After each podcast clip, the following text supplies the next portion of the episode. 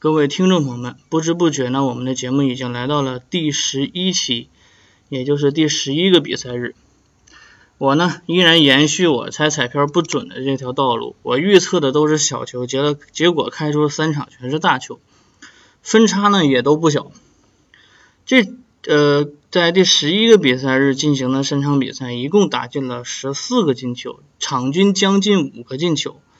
这已经是开赛以来单日进球数最多的一天，而且也出现了啊开赛以来最大分差，开赛以来单队最大进球数。啊，这个都是挺有意思的。其实第十一个比赛日还有很多个第一，比如说第一个淘汰的种子队，第一个淘汰也是第一个被淘汰的欧洲球队。那看到现在呢，也会看到一些故事、一些问题。我们还是说回到昨天晚上的比赛。首先呢，昨天晚上八点，英格兰和巴拿马的比赛。我始终认为巴拿马是一支实力应该是整个三十二强当中最弱的一支球队，现实来看也应该是如此。两场比赛被打进九球，仅进一球。那其实英格兰这场比赛进入状态还是很快的。那包括刚开场不长时间的一个争顶的角球，其实英格兰打的是自己的节奏，而巴拿马这支球队呢根本就没有什么防守。第一场对比利时就能发现。但是巴拿马这支球队呢，作为中北美地区球队，脚下还有一定技术啊，虽然说水平一般，但是身体素质还不错，所以导致巴拿马队还是能够获得一定的机会。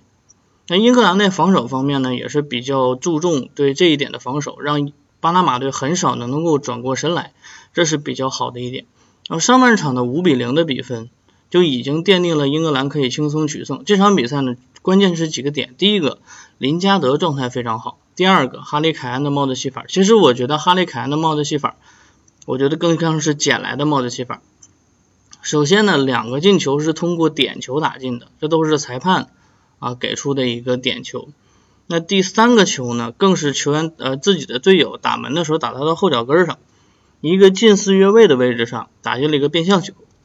所以说，哈利凯恩捡了个帽子戏法。打进五球的哈利凯恩已经足领射手榜，这是比较好的事情。呃，其实英格兰队这场比赛状态不是说出的很早，我不认为这是正常的英格兰状态。媒体大肆宣扬什么山狮军团回来了，不要叫三喵了，现在已经是德冠最大热门了。其实我觉得不然，在我的印象当中，我虽然非常喜欢英格兰这支球队，但是我不认为英格兰这支球队能走得更远。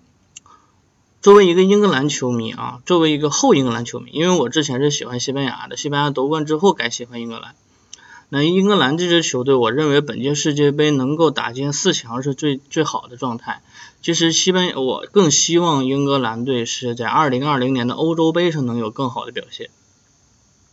那英格兰呢，走到这一步来讲，今天昨天晚上啊，确实运气站在自己这一方。不过确实林加德等几个球员的状态也不错。在轮换方面呢，上了瓦尔迪，但是瓦尔迪并没有表现出什么来。其实当时英格兰队也是鸣金收兵了。呃，英格兰队呢，其实现在状态还是那句话，没有完全出来，需要再往后走。大家再仔细观察这支球队。如果未来英格兰队输球，或者是说被对手逼平，或者出现小比分赢球，大家不要意外，这是正常情况下的。而且我个人认为，现在整个世界杯打到两轮结束，最有冠军相的更像是法国队，而且每场比，因为他每场比赛都很稳定。好，不说法国队，也不说英格兰队，说说巴拿马。巴拿马这支球队两年前看美洲杯的时候就知道，他一旦在落后的情况下，心态非常容易失衡。所以这场比赛在落后两球之后，整个巴拿马队是崩溃状态，防线崩溃，球员心态崩溃。啊，推推搡搡，犯规动作非常大，包括送出两个点球，在本届杯赛上这种情况很少出现，所以巴拿马这支球队本身在心理建设方面就是一般，这个不能怪主教练，确实巴拿马这个地区就是这个样子的。但是作为第一次参加世界杯的巴拿马，能够打进一个进球，确实值得狂欢。进球之后，整个巴拿马的球员、巴拿马的球迷都非常快乐。要知道，这个是国足曾经没有能够达到的高度，即使是丢了那么多球，也没有达，没有进一个球。其实我觉得巴拿马值得开心，而且在最后一场比赛当中，巴拿马甚至有机会可以逼得一个积分的。好吧，还是祝福巴拿马吧，兴许下一次美洲杯，呃，兴许下一届世界杯还能看到这支球队呢。不过我觉得巴拿马的平均年龄二十九岁多，将近三十岁的年龄，下届杯赛如果没有青训体系能够输送出来更好的球员，也许下届杯赛我们看到的还应该是洪都拉斯、特立尼达多巴哥、美国这样的球队，应该还是看不到这支球队。谁知道呢？因为下一届世界呃卡塔尔世界杯之后的美洲世界杯啊，由巴西、墨西哥和加拿大携手举办，那这样的话，整个中美美地区肯定会有像特立尼达巴多巴哥、巴拿马这样的球队，甚至古巴这样的球队都能够突围出来。这个我们。估计未来八年可以期待一下啊！再说说凌晨的这场比赛吧，就是晚上十一点的这场比赛。其实这场比赛是日本和塞内加尔两支已经在 H 组当中首轮小组获胜的两支球队。这两支球队非常有意思，因为这两支球队的直接交锋，取胜者将直接晋级。呃，但是这场比赛的进程却非常的一波三折。首先是塞内加尔将球啊，比赛开场不长时间吧，十一分钟呢，马内门前补二点球进。三十四分钟的时候，日本队的前卫士打进了一记非常漂亮的进球。那这个时候上半场结束，双方是一比一。呃，进入到下半场之后，明显日本球员的体能方面会有一些问题，所以说在日本队还没有做出人员调整之前的七十一分钟，瓦格。帮助球队扩大呃重新领先，塞内加尔二比一领先。在刚刚领先之后呢，本田圭佑登场，冈崎慎司的登场，他们两个的登场呢，改变了球队前场的布置。所以第七十八分钟的时候呢，本田圭佑在一次乱战之后接到门前空门打进，然后比分来到了二比二。其实这场比赛表现最好的是前贵士。钱贵士呢打进一球，制造一球，而且在防守端做得非常好，体力拼到基本到了极极限。八十七分钟被宇宙美贵使唤下。那其实整体日本队昨天控球率上是领先的，虽然射门次数和射正次数上都要落后于三体加尔，但是场面上并不落后，所以日本队这场比赛表现的还是非常完美的。日本队和塞内加尔这场比赛不想说太多，只想说这场比赛打平，这将对波兰和哥伦比亚之后进行的这场比赛非常残酷，因为这两支球队打平同积四分的情况下，后面两支球队但凡输球就要出局，所以波兰和哥伦比亚的比赛将会非常的困难啊！在今天凌晨两点的时候，波兰不幸零比三输输给了哥伦比亚，那这场比赛呢，哥伦比亚方面有很多值得夸耀的地方。比如说首发方面，金特罗和杰罗就是罗德里格斯两个人同时首发出场，而且两个人都有助攻表现。那法尔考呢也打进了自己杯赛的首个进球，瓜德拉多也进球。整体哥伦比亚打的是非常的舒服，而且是基本上是压着波兰打。虽说控球率上并不领先太多，但射门次数上领先对手十脚，射正领先对手五脚，就是完全压着波兰队打。波兰队在防守方面有非常大的问题。虽然说作为一支欧洲球队，整体防守包括身高都要高于美洲队，但是你会发现他的左边路的防守经常会失位，球一旦转移，防线也会跟着球的方向进行转移。所以说在弱侧的时候防人不紧，这是波兰队防线非常大的问题。几次机会，包括几次进球，都是通过左自己的左边路，就是哥伦比亚的右边路实现的。另外呢，波兰队压上进攻的时候。身后留出的空间也比较大啊，给对方两次反击的机会，这是波兰队的核心问题。其实这场比赛没有给莱万太多的机会，上半场哥伦比亚是压着走，压着比赛进行，打进一球之后，波兰开始攻出来，攻出来之后身后被对手连续抓了两次反击。这个时候，波兰已经回天乏术。虽然伤停补时最后的时候，波兰队还在努力，但是所有人都知道，波兰队作为第一支出局的欧洲球队，作为第一支种子队出局的球队，已经不能改变。这样的局面呢，就导致了今天晚上啊的比赛呢，将进入到第三轮，可能很多比赛也会值得关注。现在呢，已经有九支球队。啊，应该已经有九支球队小组获得了出线，他们分别是 A 组的俄罗斯、乌拉圭，C 组的法国队，D 组的克罗地亚队，F 组的墨西哥，还有 G 组的英格兰、比利时。当然还有很多球队距离出线只有一线，呃，只有一层窗户纸吧，很快了。但是毕竟他们还是没有完全出线，还是值得期待。那这些已经出现或者是已经百分之九十五出现的球队呢，在第五在第三轮的比赛当中呢，也会奉献出很多精彩的比赛。在这期节目最后，我们还是要说两个东西，一个是第三轮的比赛对阵当中的重点比赛，另外就是今天晚上和明天凌晨进行的比赛。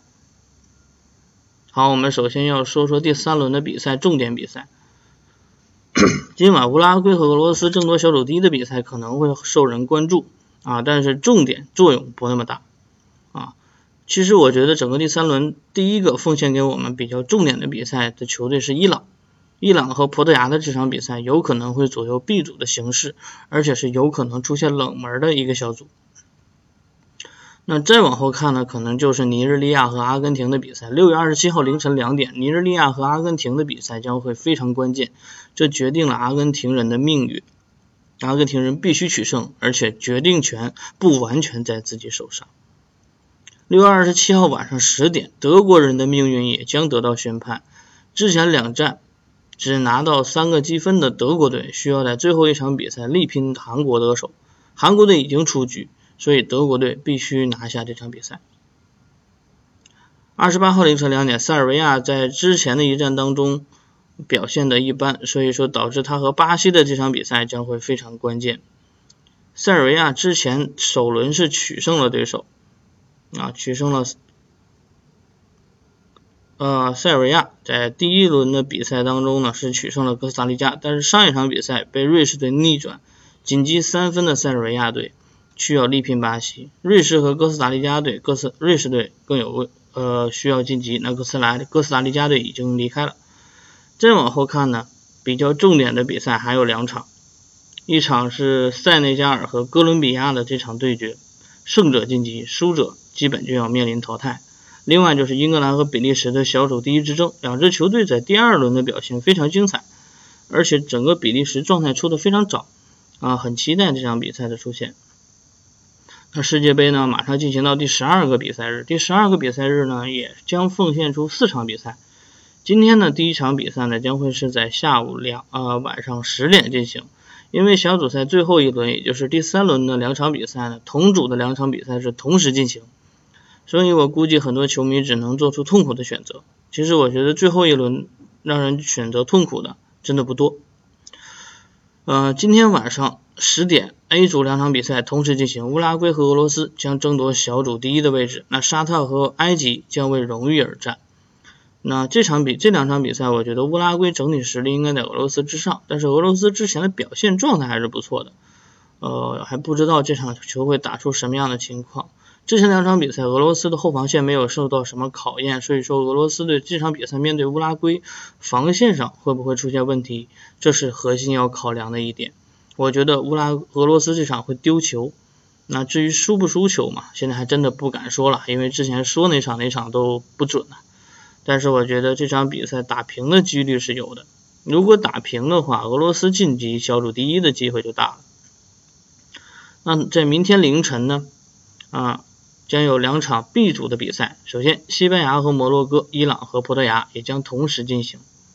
这两场比赛呢也是非常有意思。葡萄呃西班牙呢现在还没有完全晋级，积四分，面对已经小组淘汰的摩洛哥，其实这是一场非常好的机会，取胜就可以轻松获得小组晋级，哪怕打平也可以。但是伊朗和葡萄牙就是生生生死之战，因为之前伊朗队拿到了三个积分，而葡萄牙是四个积分，两支球队之间。谁赢谁晋级。虽然说葡萄牙可以在实力上碾压伊朗，但是伊朗队如果死守打起反击来，葡萄牙队也未必好受得了。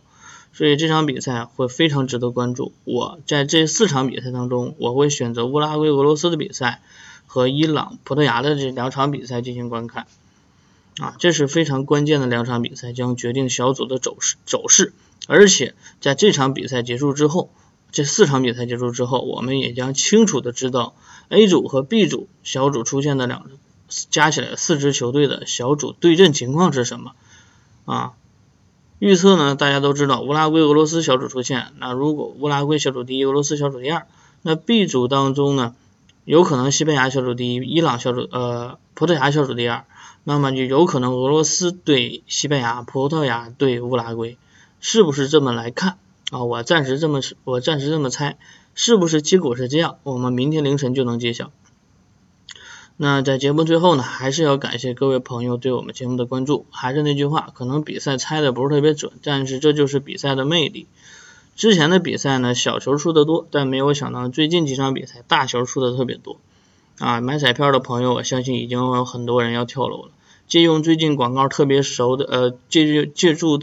借用一下啊，最近特别火的一个广告。我是主播，我最近慌的一逼，我猜的每场球都不对，大家都不想听了